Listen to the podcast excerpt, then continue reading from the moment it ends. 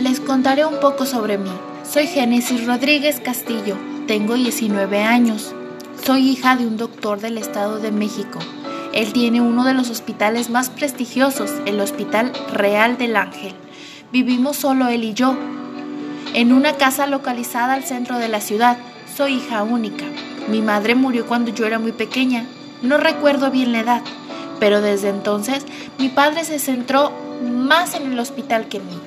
Tanto así que la única manera que se da cuenta de que existo es cuando estoy en un lío o solo para regañarme. De ahí en más, no existo para él. De principio me dolía, pero ahora ya no tanto. Aprendí a tragarme mi dolor y dejar de llorar por las noches preguntándome qué hice mal para que mi papá se olvidara así de su hija pequeña.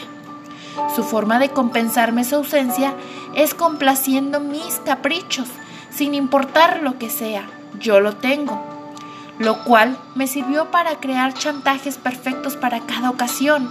Por las mañanas desayuno con él y es el único momento en que paso tiempo con él. Después no lo vuelvo a ver hasta el otro día, a menos que necesite algo. Entonces voy y lo busco al hospital.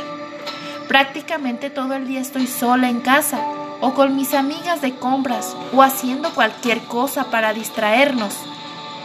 En un intento de quererme recuperar después de tanto tiempo, contactará a un amigo para que lo ayude en el hospital y así pueda pasar tiempo conmigo, pero como en todas sus promesas, sé que no la cumplirá.